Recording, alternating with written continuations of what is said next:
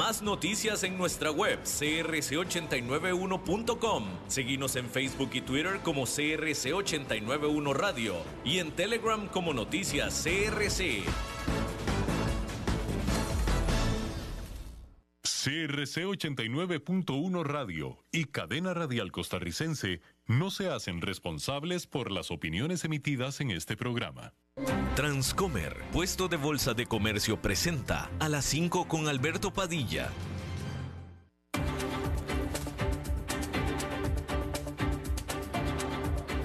Inicia a las 5 con Alberto Padilla un programa diseñado con el objetivo de llevarte diariamente un tema de actualidad, acompañado siempre de reconocidos editorialistas, de lunes a viernes a las 5 de la tarde por CRC 89.1 Radio, a las 5 con Alberto Padilla.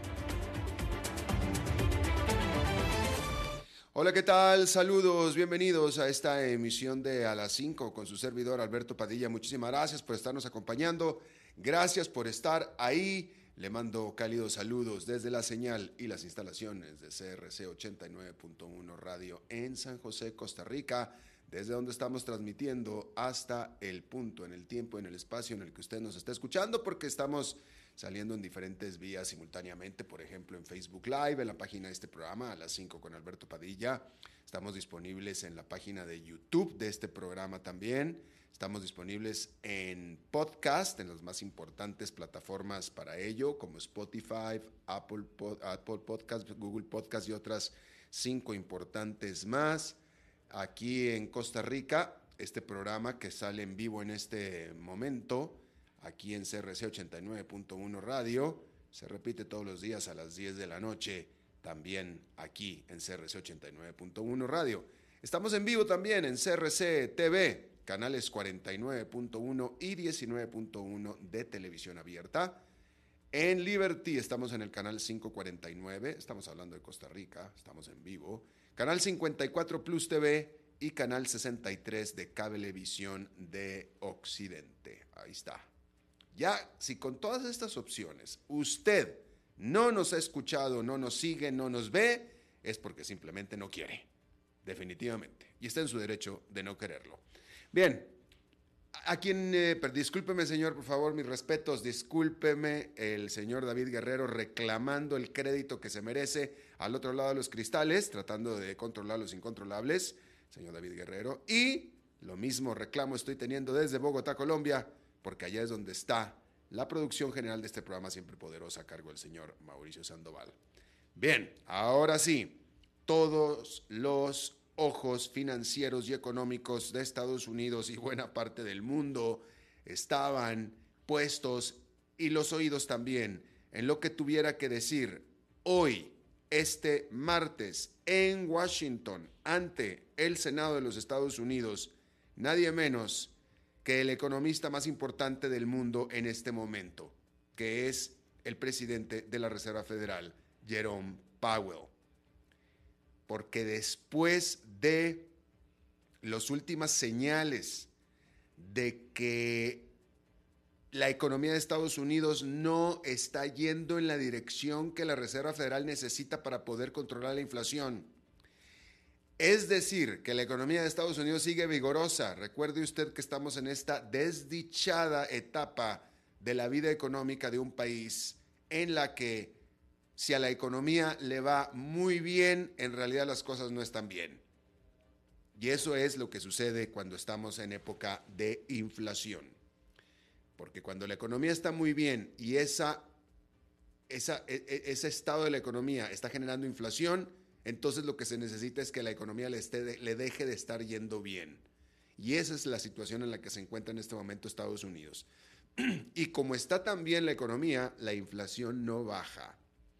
Y durante enero, pero sobre todo durante febrero, se acumularon las evidencias de que la gran corrida de tasas de interés que ha estado liderando la Reserva Federal durante 12 meses anteriores, una corrida de tasas de interés histórica, una seguidilla de aumentos de tasas de interés hiperagresiva, no ha dado todavía el resultado deseado después de 12 meses de aplicación. Y entonces lo que las palabras que dijera hoy Jerome Powell iban a ser clave para saber, para entender, para conocer qué es lo que tiene en la mente el líder de la Reserva Federal, el jefe de la política monetaria de los Estados Unidos.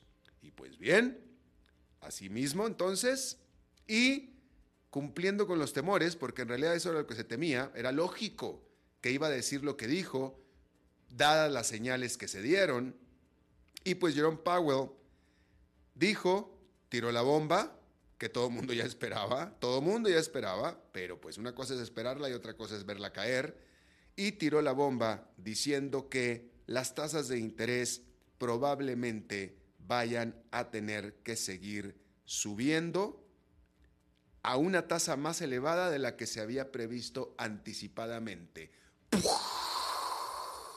Y esa fue la bomba. Y todo mundo corrió. ¿Qué es lo que pasa cuando cae una bomba? Todo mundo corre. Y todo mundo en este sentido es el mercado. Todo el mercado se fue en estampida. Hay que decir que después de esta seguidilla récord de tres, de, de aumentos de tres cuartos de punto porcentual entre junio y noviembre, acuérdense que las tasas de interés comenzaron a subir en marzo del año pasado, hace un año. Hace un año. A principios de marzo del año pasado, la tasa de interés referencial de los Estados Unidos estaba en cero. 12 meses después está en 4,75%. Es un aumento brutal. Es un aumento brutal que para estas alturas debería de haber tenido como resultado lo que se buscaba, que era básicamente que la economía de Estados Unidos entrara en recesión económica. Pero con un aumento de tasas de interés, es decir, con un aumento del costo del dinero de casi 5 puntos porcentuales en 12 meses, esta economía sigue como si nada. Haga de cuenta, mire, o sea, hay mil maneras de que podemos parafrasear este asunto. Eh, las tasas de interés es un bombardeo en contra de la economía. Es decir, las subidas de tasas de interés es un bombardeo, son pedradas, es para derrumbar, para debilitar a la economía, literalmente. Bueno, pues esta economía HDP, haga de cuenta que lo que le dieron fueron estimulantes. No deja de crecer, no deja de estar vigorosa. Y eso es malo para la inflación, desafortunadamente. Entonces hay una frustración generalizada, no nada más de la Reserva Federal, sino de todos los economistas de todo el mundo, de que, hostia, ¿cuánto más? Y ya, ya subimos las tasas de interés en 5 puntos porcentuales casi, y esta economía no se inmuta, entonces, ¿cuánto más? Sobre todo cuando la inflación sigue en 6%, y el objetivo es 2. ¿Sí? Entonces, ya se subió la tasa de interés 5 puntos porcentuales, 4,75 puntos porcentuales. En esos 4,75 puntos porcentuales se logró bajar la, la, inflación de 9 a 6. El objetivo es 2. Y no solamente nada más ha bajado de 9 a 6, sino que encima durante febrero comenzó a subir otra vez. ¿Por qué? Porque la economía tiene pleno empleo, la gente tiene trabajo, está recibiendo dinero, está recibiendo salario y está gastando. Y se ha reflejado en el gasto del consumo. Entonces no hay para cuándo la inflación vaya a bajar con todo y que las tasas de interés han subido un 5 puntos porcentuales. Lo cual debería de ser malo para la economía, pero no lo es. Entonces, volvemos a lo mismo. ¿Cuánto más tendrá que subir la tasa de interés para que la inflación comience a bajar inexorablemente, aunque fuera lento, hasta el 2%? La perspectiva es tétrica, porque la respuesta es terrible. Y es lo que dijo Jerome Powell, lo siento, tiene que subir mucho más la tasa. Habíamos bajado el ritmo a un cuarto de punto porcentual, me parece que lo vamos a tener que volver a subir a medio punto porcentual. Básicamente fue lo que dijo Jerome Powell.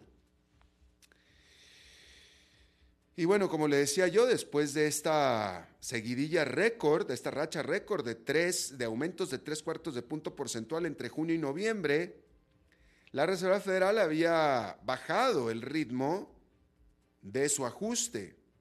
Sin embargo, precisamente como el mercado del trabajo sigue tan resistente, tan de teflón, y se dio un aumento, de hecho, un aumento en el gasto del consumo de los estadounidenses, pues todo esto ha inutilizado, ha hecho inútiles los eh, esfuerzos de la Reserva Federal. Así es que básicamente Jerome Powell dijo, abróchese los cinturones porque esto viene peor. Entonces, allá en Nueva York hubo caídas generalizadas, el índice industrial Dow Jones con una caída de 1,72%, el Standard Poor's 500 con una caída de 1,53% y el Standard y el eh, eh, eh, se lo repito, el Standard Poor's 500 con una caída de 1,53% y el Nasdaq Composite con una caída de 1,25%. Ah, y bueno, pues ahí lo tiene usted. Hay que decir que el propio eh, Warren Buffett. O sea, es que de nuevo, esta situación es inédita. Warren Buffett, eh, uno de los más, bueno, uno de los hombres más ricos del mundo, pero es, él es un inversionista conocido y él su riqueza la ha hecho por medio de, inversiones, sabiendo comprar acciones de empresas y su empresa lo que se dedica es a, poseer acciones de empresas.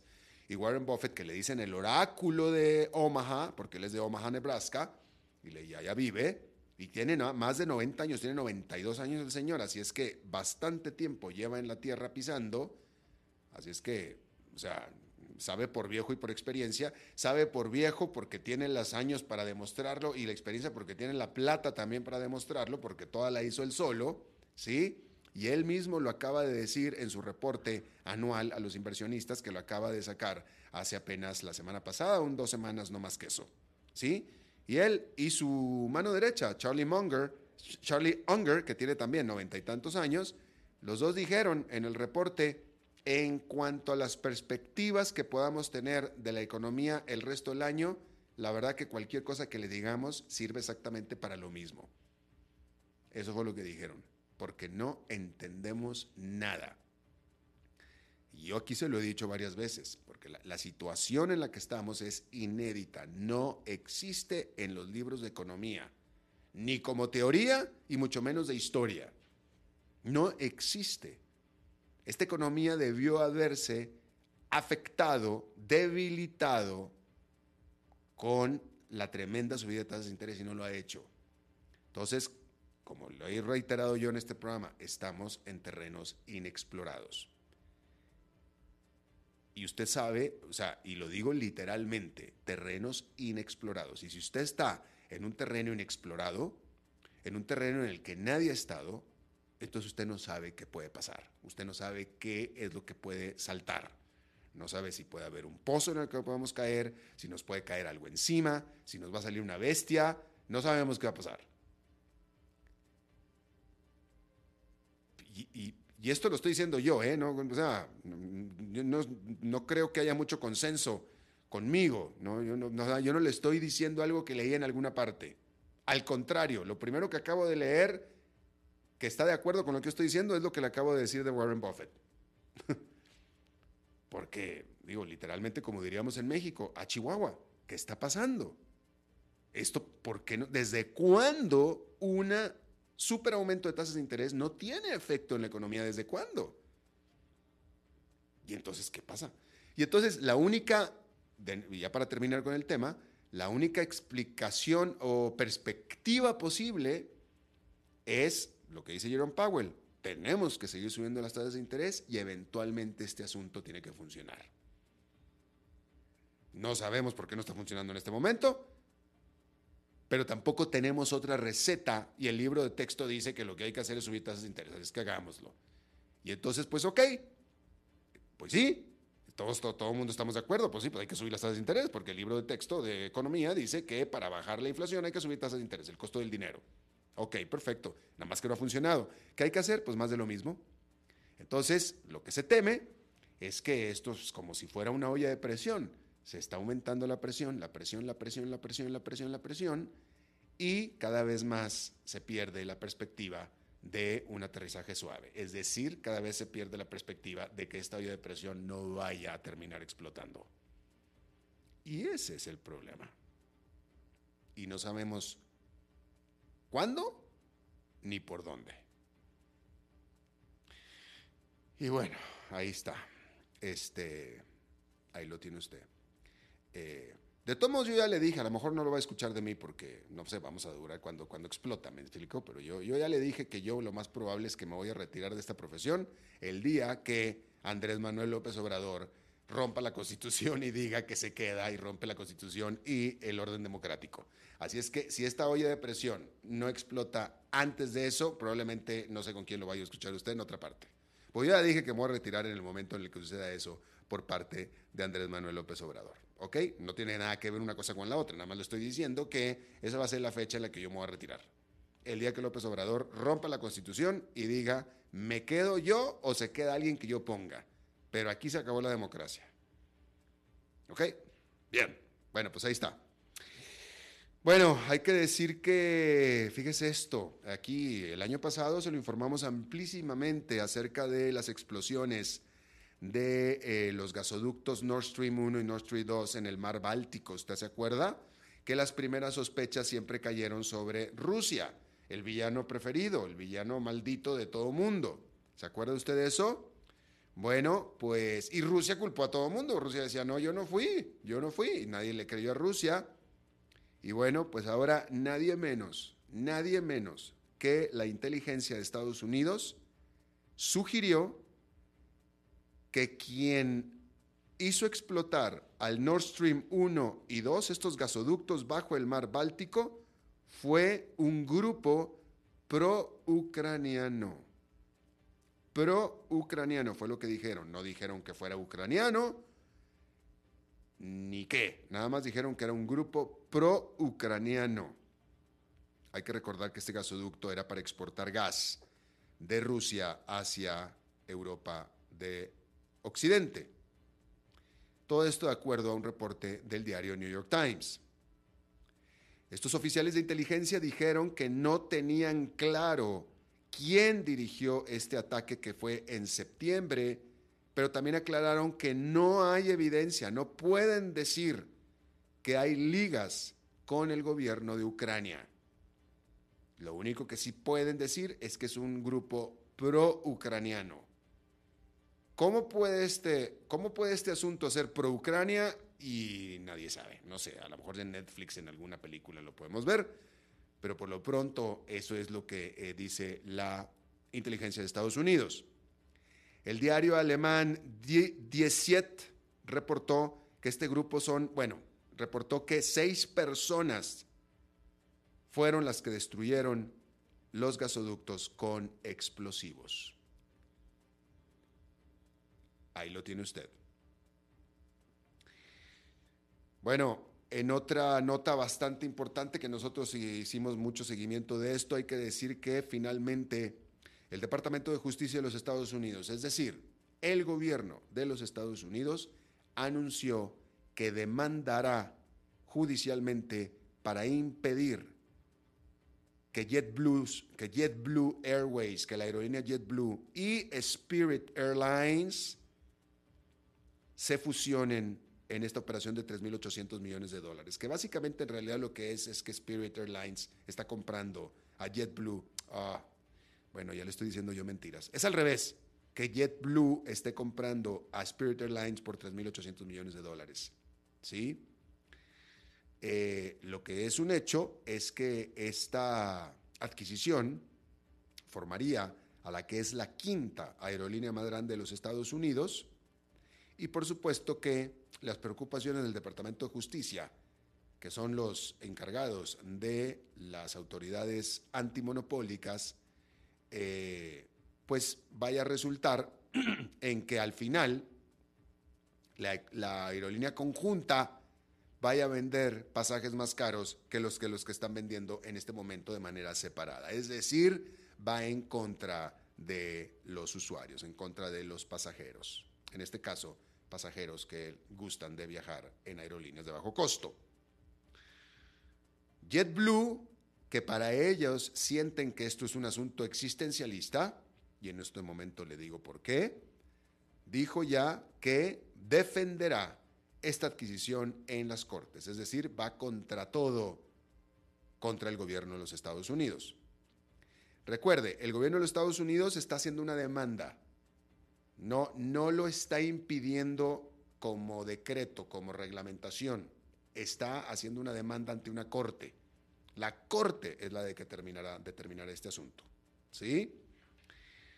JetBlue, todo esto comenzó porque originalmente Spirit Airlines se iba a fusionar con su rival y más, eh, más parecida, en, similar en tamaño, Frontier. Esa era la fusión original, Spirit y Frontier. Ambas aerolíneas combinadas iban a ser más grandes que JetBlue y por tanto iba a ser una competencia más formidable para JetBlue. Y entonces JetBlue dijo, no, no, no, no, no, no, no, esto no puede ser así posible, no, no, no, que, que, que nada, nada, nada.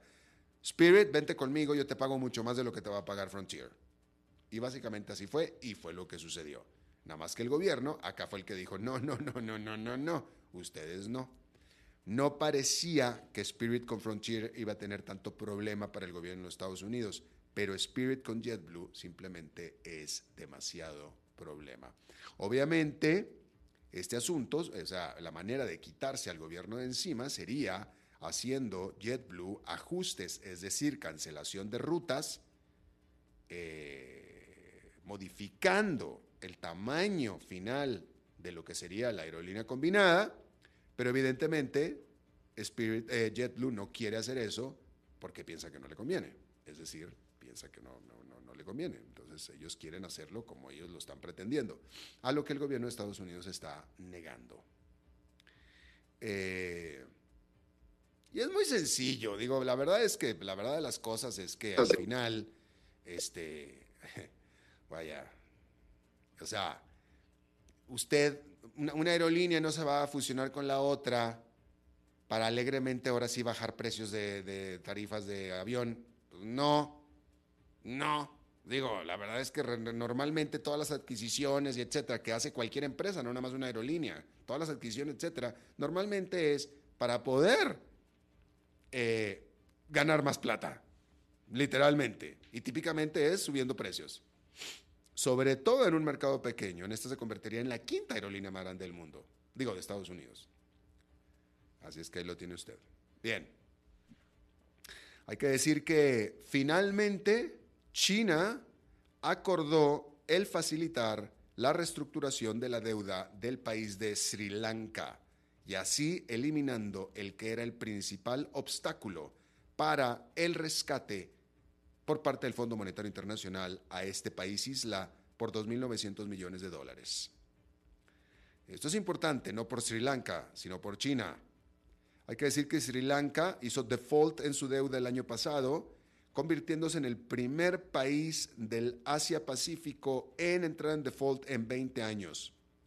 Sin embargo, ha estado batallando para alcanzar un acuerdo con sus acreedores para que le eliminen deuda como parte de la negociación. Y el problema era China. Y nosotros tuvimos aquí una entrevista al respecto. Porque China se ha convertido en un gran prestamista global, especialmente, por supuesto, para países pobres. ¿Sí? China le ha ganado incluso en tamaño como prestamista al Banco Mundial y al Fondo Monetario Internacional. Pero el Fondo Monetario Internacional y el Banco Mundial son organismos multilaterales de desarrollo, literalmente. Escuche, organismos multilaterales de desarrollo. Son varios países ricos ayudando a países eh, haciéndole promoción y mandando a hacer el blandos, etcétera. la plantilla esta promocional. A lo que me refiero es que pues esperaría que Nayeli tuviera un poco de sororidad con nosotras y creo que eso es lo que se le reclama al final de cuentas, ¿no? O sea, que quiere hacer las cosas por su lado, está bien Eh, a lo mejor le puedes pagar pues con petróleo, le puedes pagar con algunas cosas que un banco normal no te hubiera aceptado. Goza de un privilegio que no gozamos todas. Y China, a diferencia. Está bien, o sea, derecho de antigüedad creo que se puede llamar. Pero bueno, solo eso, creo que el reclamo... no negociar quita de deuda. No. Oh, de hecho, o sea, nadie sabe, o sea, no he dicho lo de Nayeli, que Nayeli iba a trabajar el jueves. Pero pues sí, lo que hace es que eso nos separa millones a todas. China, y pues nada, gracias Mau. Eh, de acuerdo, de acuerdo que cuando hay argumentos, eh, pues y eso lo entienden los súper aceptable las decisiones que puedan tomar, ¿no? Y debe, de, de, vale dinero al chino. Claro, yo sé que Ernesto sabe lo que hace y que trae una presión también de parte de Daniel. pues ahí la verdad es que no. Y bueno, pues ahí está. China ha sido conocido por paralizar completamente e impedir las negociaciones cuando lo que se necesitaba era quita de deuda. Y esto ha sido repetido en varias veces durante los años. Pero en esta ocasión ya por fin dio el brazo a eh, torcer. estoy de acuerdo, pero sí, lo que les dije yo es, pues, expresemos, expresen su inconformidad y eh, vemos porque lo tenemos que arreglar para que la influyente hermana de tener más claridad en la comunicación y sí, a mí aquí te lo cuento y creo que no, no, lo, no lo dije tan claro el lunes, pero para mí el haber tenido dos reuniones... ¿eh? Él se llama Kim Jong-un. Él se llama previas de solo 8M pues a mí, yo pensé que eso era lo decisivo, ¿no? Y que después de tener 15 días Ernesto el domingo me mandara un correo en la noche pidiéndome hacer algo en la tarde. la verdad es que me parece muy desafortunado porque pues por eso tuvo dos semanas para echarle ojo, entender y pues pasar los comentarios. Eh, solo eso. Este eh, lo voy a expresar, obviamente seguro también de aquel lado podrá haber quejas eh, de que pudimos haberlo hecho mejor, pero Creo que todo se va a resumir en que podamos aprender de esta experiencia y Estados Unidos había dicho que Corea del pues no repetir los mismos errores para las siguientes. Estamos aprendiendo, Ernesto tiene dos meses, yo tenco seis meses que tendría junto con Estados no, Unidos nadie nos enseñó ensayos militares a partir del 13 de pues marzo. Nos vemos a las 6 y una hora. Y bueno, rápidamente déjeme le comunico que la Comisión Federal de Competencia de los Estados Unidos ha estado buscando una intervención importante sobre las comunicaciones internas de Twitter, según lo reporta el diario Wall Street Journal. Porque los reguladores, según el reporte, están preocupados sobre de qué manera Twitter, esta firma de redes sociales, podrá eh, cumplir con eh, el acuerdo con el que había llegado con las propias autoridades de aumentar la privacidad de sus usuarios en este contexto en el que el nuevo dueño, de Twitter, Elon Musk, ha despedido a gran cantidad de personal, especialmente dedicada a cumplimiento de estos acuerdos de privacidad. Mientras tanto, congresistas republicanos acusan a la agencia a la Federal Trade Commission, a la Agencia Federal de eh, Telecomunicaciones, de apuntar directamente a Elon Musk precisamente por sus inclinaciones políticas. ¿Qué quiere decir eso? Pues porque el señor es republicano. Así es que ahí lo tiene usted. Vamos a hacer una pausa y regresamos con nuestra entrevista de hoy. A las 5 con Alberto Padilla, por CRC 89.1 Radio. Ok, gracias a todos por haber venido a la fiesta de despedida de don Alberto, quien cumple 30 años de trabajar para nuestra empresa. Y bueno, le llegó el día del retiro. Don Alberto, ¿por qué no viene acá y nos da unas palabras? Muchas gracias a todos. Solo puedo decirles que si alguien sabe de algún trabajito, que por favor me avisen.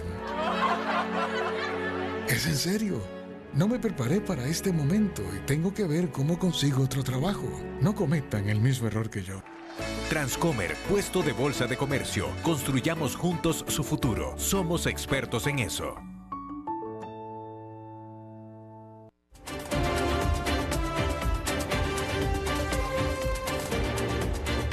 Seguimos escuchando a las 5 con Alberto Padilla.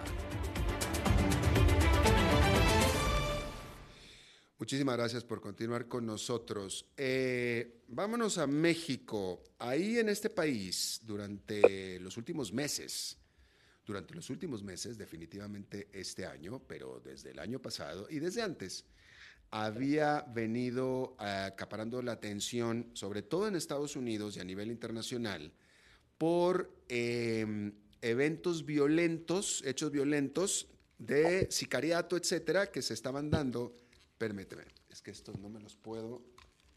Ya la cabeza me, se me, me cambiaron los audífonos. Este, sí, ¿verdad? No me quedan los audífonos, me los cambiaron, David. Se me caen. Pero en fin, ¿eh? se me hizo chiquita la cabeza. ¿Están doblados? ¿Los doblaron o qué? No sé. Yo creo algo les pasó, pero en fin, se me caen. Pero vean, en fin.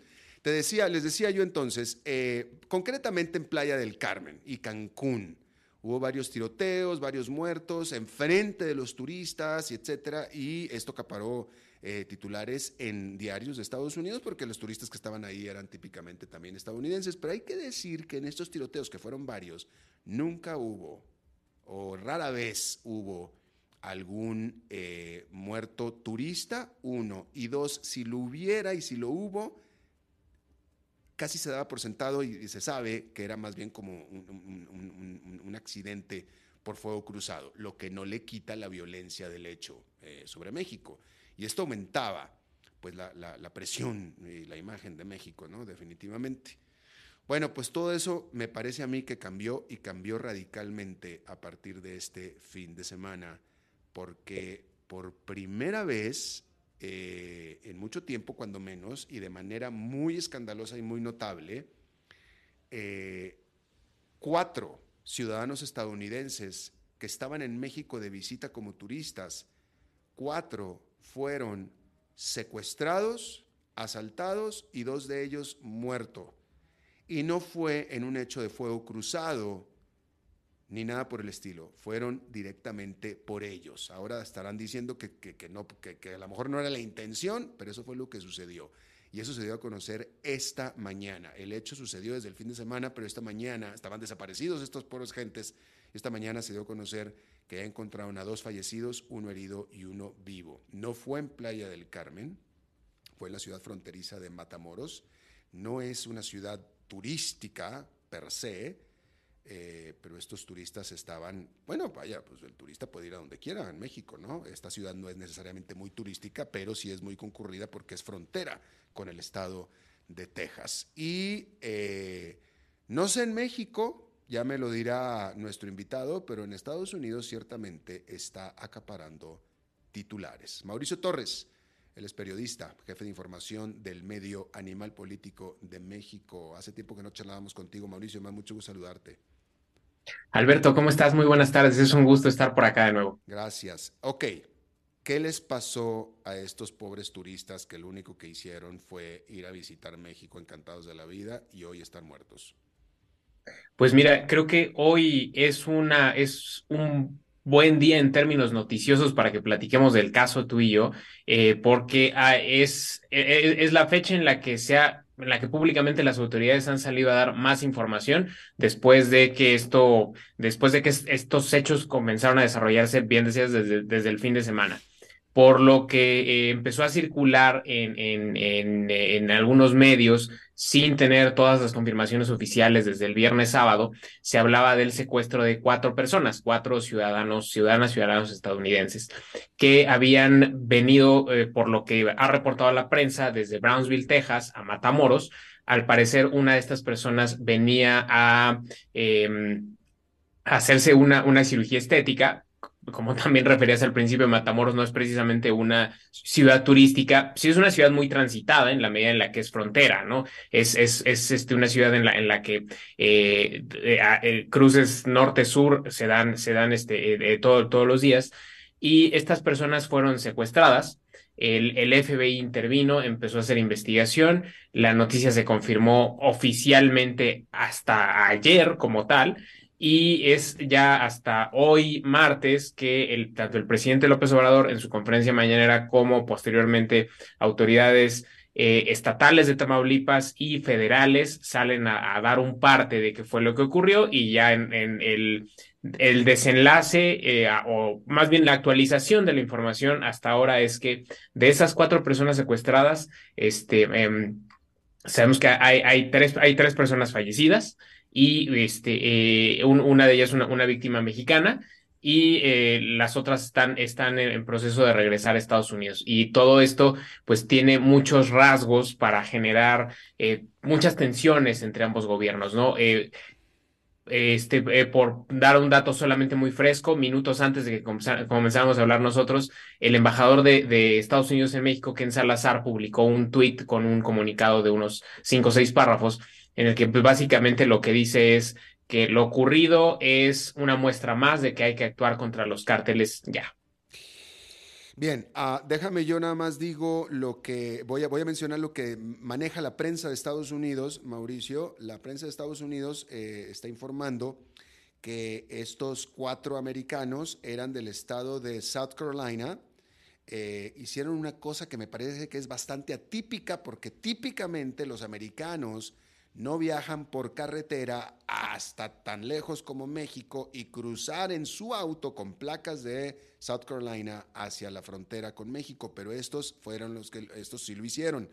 Eh, normalmente cuando tú ves en México automóviles con placas estadounidenses, son mexicanos viviendo en Estados Unidos que traen sus automóviles de Estados Unidos y andan alegremente por el país. Es más difícil ver al americano cruzando la frontera, eh, de, sobre todo desde viniendo desde tan al norte. Pero en fin, eh, resulta que la persona que venía a hacerse este procedimiento cosmético era la segunda vez que lo hacía, ya lo había hecho hace algún tiempo, parece que le fue bien. Ella en esta ocasión vino otra vez, se trajo a un pariente, eh, por cierto, esta persona es una madre de seis hijos, se trajo a un pariente y a dos amigos. Y entonces venían en un road trip, literalmente, a México eh, a repetir lo que habían hecho anteriormente y que les haya ido bien. Y bueno, pues ahora lo hicieron otra vez y esta persona no llegó a su cita médica. Cruzando la frontera pasó lo que pasó. Eh, ¿Sabemos por qué pasó lo que pasó, Mauricio? Eh, no, al, momento todavía no sabemos qué fue lo que ocurrió en, la, en la conferencia que se dio eh, alrededor de entre la una y las dos de la tarde de aquí de Ciudad de México. Eh, lo que dieron a conocer el gobernador de Tamaulipas, la secretaria de Seguridad Federal este, y el fiscal de Tamaulipas fue que aparentemente hubo una uso comillas, confusión, y que por eso fueron secuestradas estas, estas personas lo que no aclaran las autoridades mexicanas y eh, eventualmente tendrían que hacerlo, es confundirlos con quién. De alguna forma se puede inferir que fueron confundidos con eh, personas dedicadas también a alguna actividad criminal, ¿no?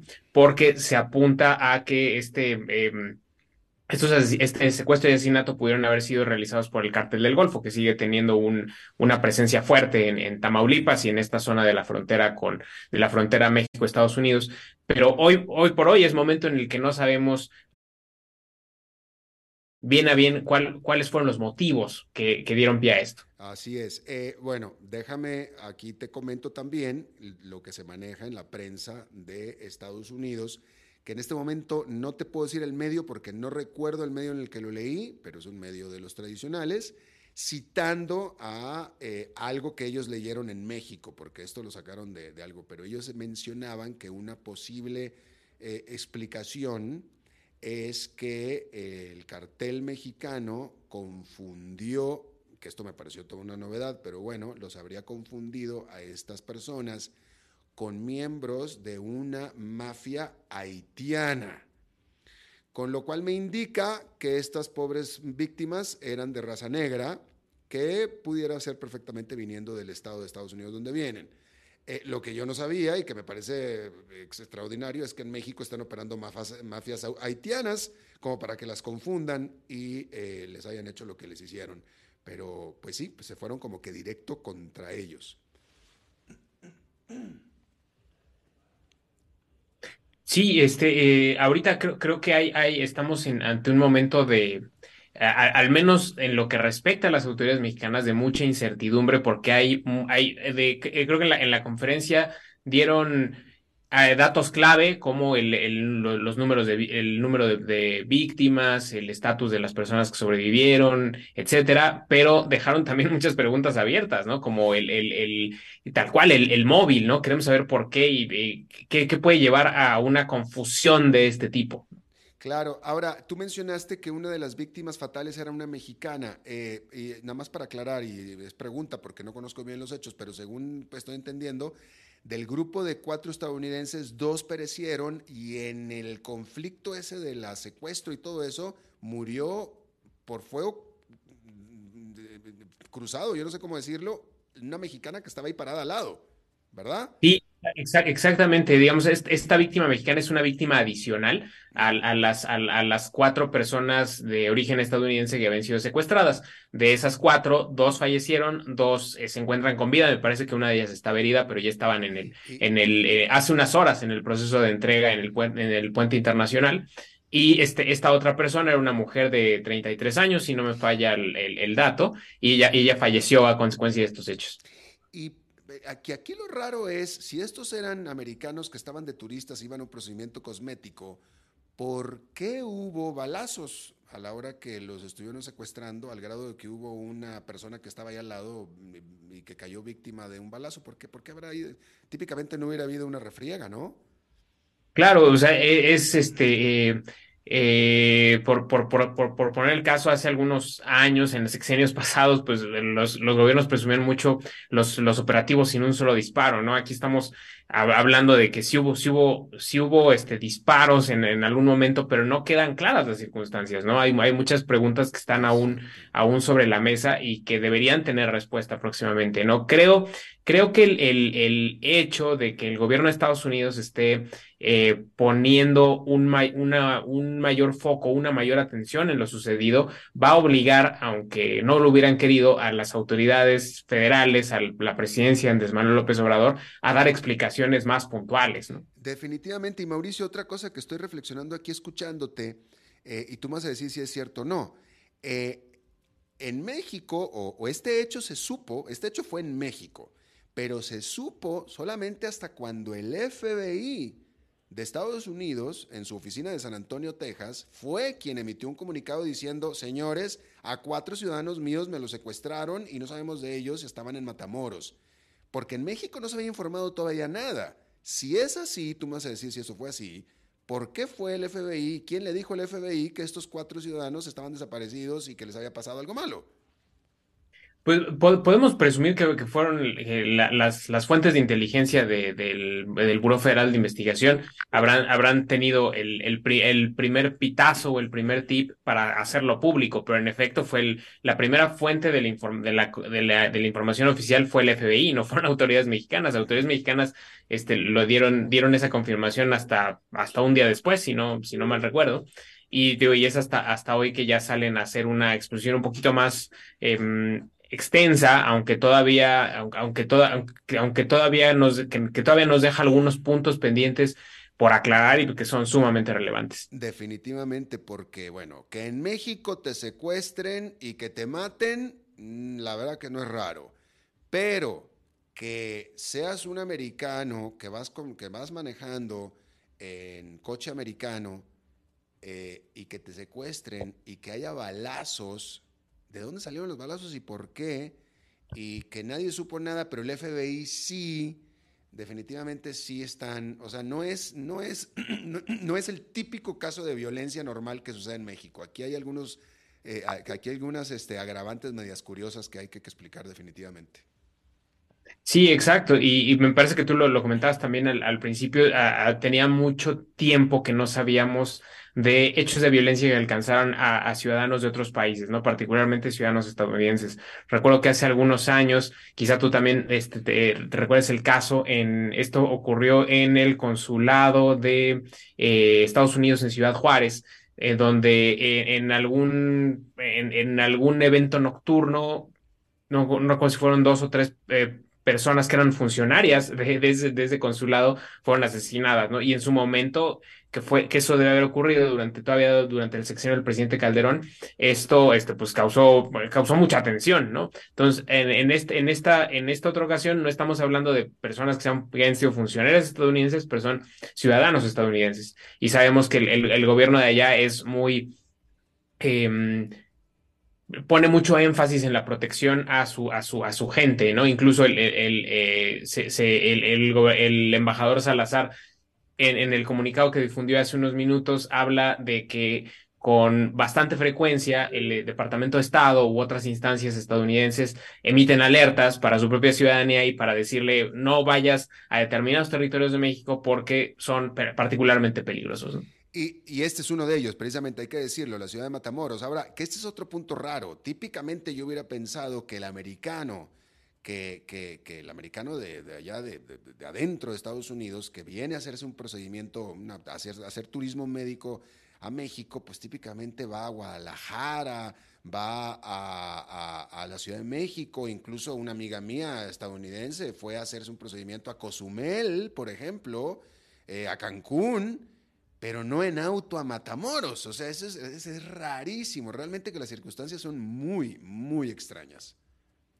Sí, este, este caso es, este, tiene muchas características de ser como una, este, de, eh, hasta medio de novela negra, ¿no? O sea, menciona por, qué hacer un, un road trip desde, desde Carolina hasta, hasta la frontera y después atravesar, por qué no volar, en fin, o sea, hay, muchas preguntas que necesitamos responder. Son dos días de manejo, ¿eh? O sea, es una distancia larga eh, ¿Cómo un afroamericano de Carolina del Sur sabe que en Matamoros, Tamaulipas, hay un buen doctor de cirugía estética? O sea, de veras que hay cosas, está, está muy raro este asunto, ¿eh? este, Mauricio, así es que seguramente vamos a tener que hablar más seguido contigo sobre esto porque me parece que este asunto va a tomar, eh, eh, va a tener giros insospechados de aquí en las próximas dos semanas, vas a ver. Sí, yo coincido. Creo que, creo que va a ser este, un, un punto de partida y, y que las deberemos estar muy pendientes de las reacciones y de la información que se dé de uno y otro lado de la frontera. Definitivo. Bueno, pues Mauricio Torres, periodista y jefe de información del Medio Animal Político de México, te agradezco mucho que hayas charlado con nosotros. Es un gusto, Alberto. Bien, vamos a hacer una pausa rapidita y regresamos con más. A las 5 con Alberto Padilla por CRC 89.1 Radio. Ok, gracias a todos por haber venido a la fiesta de despedida de don Alberto, quien cumple 30 años de trabajar para nuestra empresa. Y bueno, le llegó el día del retiro. Don Alberto, ¿por qué no viene acá y nos da unas palabras? Muchas gracias a todos. Solo puedo decirles que si alguien sabe de algún trabajito, que por favor me avisen. Es en serio. No me preparé para este momento y tengo que ver cómo consigo otro trabajo. No cometan el mismo error que yo. Transcomer, puesto de bolsa de comercio. Construyamos juntos su futuro. Somos expertos en eso.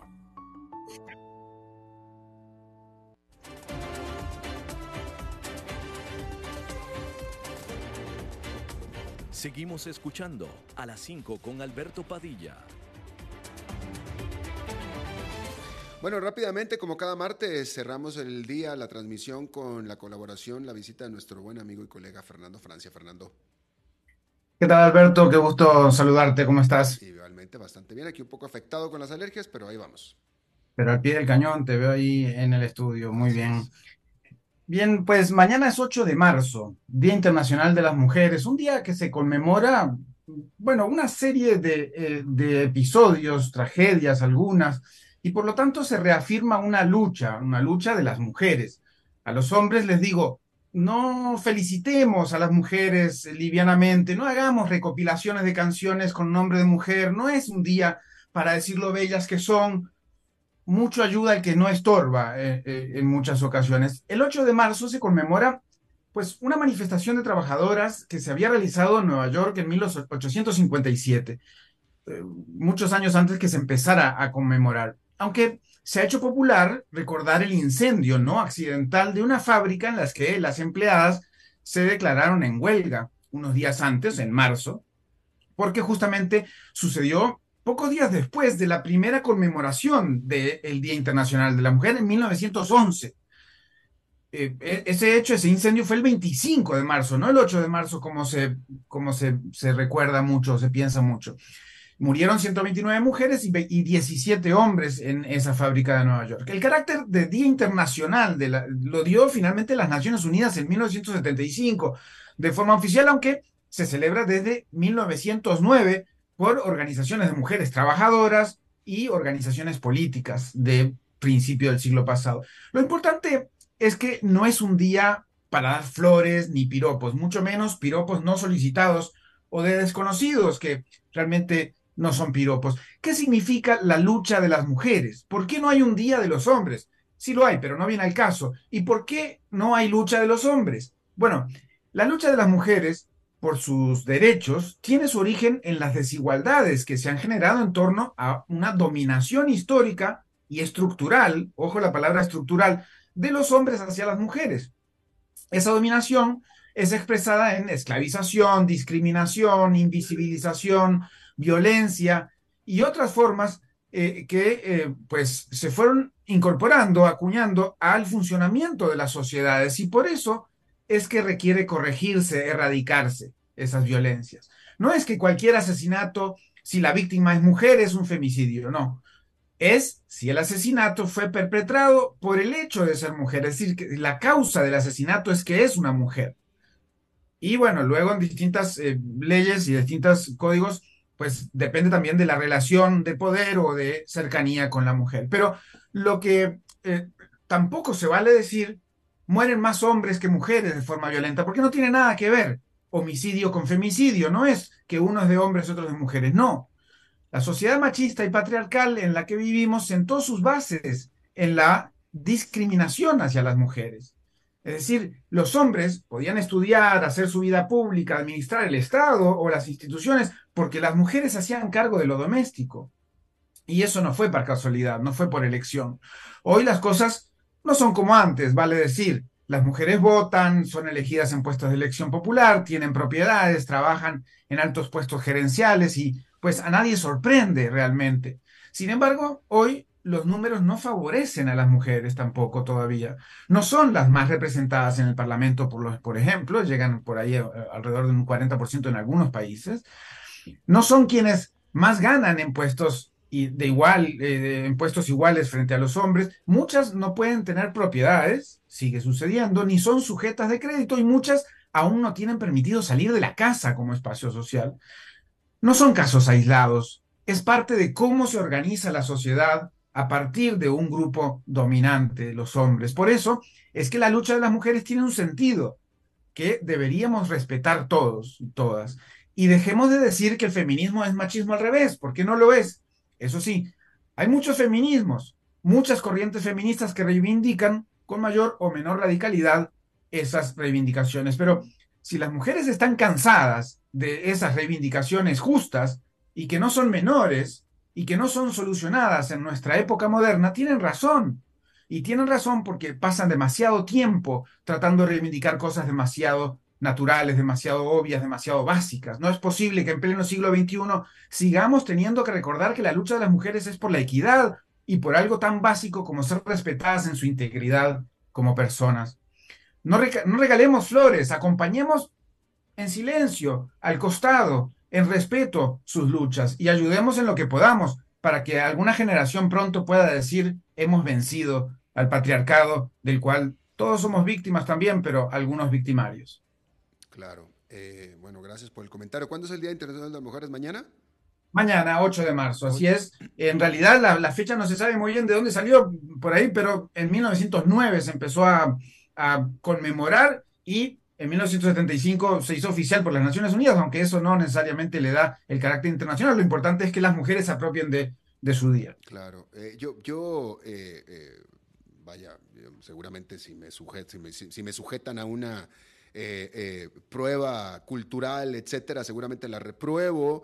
Yo desde mi punto de vista creo que soy bastante igualitario con las mujeres, me parece a mí, pero el punto que quiero decir es que yo no tuve hijas, yo, yo nada más tuve la característica de tener solamente varones, pero yo, o sea, no veo de qué manera yo, yo podría haber educado a mi hija absolutamente diferente que a cualquiera de mis hijos. No veo. Y en ese sentido, yo creo que mi hija hubiera sido la más tomboy del barrio, definitivamente. Eh, eh, eso es parte de lo que tenemos que hacer los hombres, educar a nuestros hijos, por un lado, eh, y ayudar a no reírse de las bromas machistas, ayudar a, que no, a, no seguir fomentando eso que ya está tan inculcado en nuestra cultura, lamentablemente, y que, pues lamentablemente somos parte, como vos decís, seguramente reprobaríamos. ¿Por qué? Porque tenemos una educación en sociedad machista, aunque nuestra madre no lo haya sido, aunque nuestro padre no lo haya sido, aunque nosotros somos ya un poco más conscientes, vos, yo, alguna gente más, eh, eh, pero seguimos teniendo eh, alguna pues conducta machista porque la sociedad es así y pues tenemos que trabajar en contra de esas conductas. De acuerdo. Las grandes y las pequeñas. De acuerdo contigo, de acuerdo contigo. Fernanda Francia, te agradezco muchísimo, como siempre, tu intervención. Nos vemos el próximo martes. Muchas gracias, hasta la próxima. Hasta la próxima. Bien, eso es todo lo que tenemos por esta emisión de A las 5 con su servidor Alberto Padilla. Muchísimas gracias por habernos acompañado. Espero que termine su día en buena nota, en buen tono y nosotros nos reencontramos en 23, en 23 horas. Que la pase muy bien. A las 5 con Alberto Padilla fue traído a ustedes por Transcomer, puesto de bolsa de comercio. Construyamos juntos su futuro. Somos expertos.